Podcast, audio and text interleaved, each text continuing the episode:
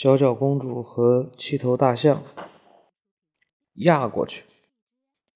好了好了，行了行了，可是可是，这是狂欢后人们发出的声音。大象和赫米娜跳过了头，在岩石被夷为平地时没有停下来。现在地面上出现了一个。三米深的大坑，都怪你那些笨大象不能控制自己。强壮的大领导对驯象师抱怨道：“那个胖丫头也失去了控制。”严肃夫人指责道：“她跳得如此疯狂，就像中邪了一一样。”他到哪儿去了？和善先生小声问道：“我的头。”吊车贼痛苦地用手捂住自己的头，我头疼。你们怎么能让一个正直的窃贼干这样疯狂的事情呢？问你的时候你在说话。警察厉声道：“警察先生，我可以……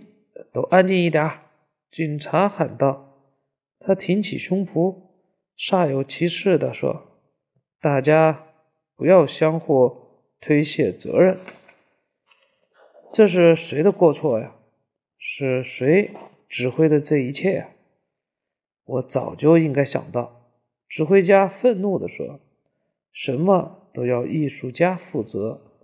音乐只不过是空气中细微的震动，它连一只咖啡杯都移动不了，更不会伤害任何人。”面前这个巨大的问题，只能说是那些愚蠢的大肉球造成的。另外，我还想提醒各位，像我这样享誉世界的人，是应该受到尊重和优待的。其他的，我就不想多说多说了。车门发出。轻微的咯噔声，其他人只能在深色的汽车玻璃上看到自己的影子。然后车门又被打开，指挥家花白的头发露了出来。当然，人都应该谦虚一点。指挥家的态度和缓了一些。在我们的表演中有几个。瞬间确实令我感到震撼，对此我表示感谢。现在都不要再争执了，大家各自上路吧。说完，他又把车门轻轻关上了。好吧，警察说：“我们还是原谅指挥家先生吧。”其实，最大的声响是定音鼓发出来的。是他把我们驱向了疯狂。你们不能这样对我！强大的、强壮的大领导反驳道：“难道大坑是我踩出来的吗？都是大象的罪过。”就是这样，不是那个胖丫头的罪过。严肃、严肃夫人尖叫道：“是他出的主意。他比所有的大象。”剁的都起劲，都是我的错。和善和善先生细声细语地说：“是我没及时发出警告。”安静！警察吼道：“即使找到了犯错的人，又能怎样呢？我们还是没有办法越过那个深坑。如果我们找到了真正的罪人，我们就有了。”过坑的办法。强壮的大领导狡黠、狡黠、侠、狡黠的笑着，笑着说：“我认为大象是罪人，可以让他们紧紧的挨在一起，搭起一座桥，我们的汽车就可以从上面开过去了。”是的，这个办法好。严肃夫人表示同意。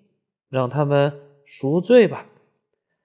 真可悲，和善先生说：“我们总是要踩在别人的身上才能继续前进。不，这样不行。驯象师想了一下，表示反对。这里的六头大象有可能挺得住，但第七头还是个未成年的小象，既瘦小又敏感，恐怕经受不住。对，强壮的大领导说。这个小家伙是最薄弱的一环，应该让那个胖丫头去把这一环承担起来。严肃夫人提议，让他躺在小象身上，这样高度就合适了。他的罪过最大，是他出的这个馊主意。他比大象跳得还疯狂，而且。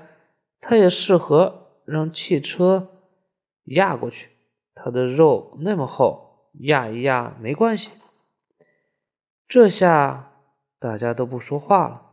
有人不说话，是在用沉默表示同意；另一些人不说话，是因为他们毫不关心采取什么办法，只想尽快往前走。只有两个人不说话。是因为他们想制止这个愚蠢的建议，但却找不到合适的语句。啊，吕尚德叔叔说：“现在我才明白，我侄女身上为什么有那么多肥肉。那些肥肉就是盔甲呀！我现在感到十分难过。”和善先生悲伤地说：“比自己。”要被汽车压过去还难过。大家很快就发现，想尽快前进的人占多数。压过去，压过去，压过去，压那些愚蠢的畜生，压那个胖丫头。喊声越来越高，突然喊声骤然停止了。深坑里传来了重情的笑声。哈哈，小脚公主赫米娜笑道：“你们看我在干什么？”她正在向一头大象耳语。大象吼了一声，小心翼翼地把它送到了深坑的另一边。然后他们又相互推挤着爬出了深坑。赫米娜拽着大象的鼻子。帮助他们爬上去，全部上去以后，他让最强壮的大象把自己驮在背上。小脚公主和七头大象镇定地摇晃着，走向红灿灿的夕阳。赫米娜边走边唱：“从前有个胖孩子，是个十二岁姑娘，她悠闲的生活着，却不知谁是爹娘。”过了不知多少时光，一个信使来到身旁。他来自父母那里呀，是遥远的巨人王国。被留在深坑另一边的人们大声、大声的诅咒着他，继而他们又恳请、又哀求、又祈祷，因为他们突然感到被无情的抛弃了。可是，小脚公主和她的七头大象头都没有回一下。小脚公主和她的七头大象因为美妙的舞蹈而远近闻名，他们到世界各地去表演，所有的舞台都用最结实的钢筋打造，期待他们的到来。有时，乐队指挥是一位有着花白。全发的大师指挥时会露出怪异的笑容，有时前排会坐着瘦小的吕尚德叔叔，轻声说：“你这个又笨又胖的丫头。”对了，有时那位和善先生也会坐在前排，他看起来就像是刚刚从一本。旧书中爬出来似的。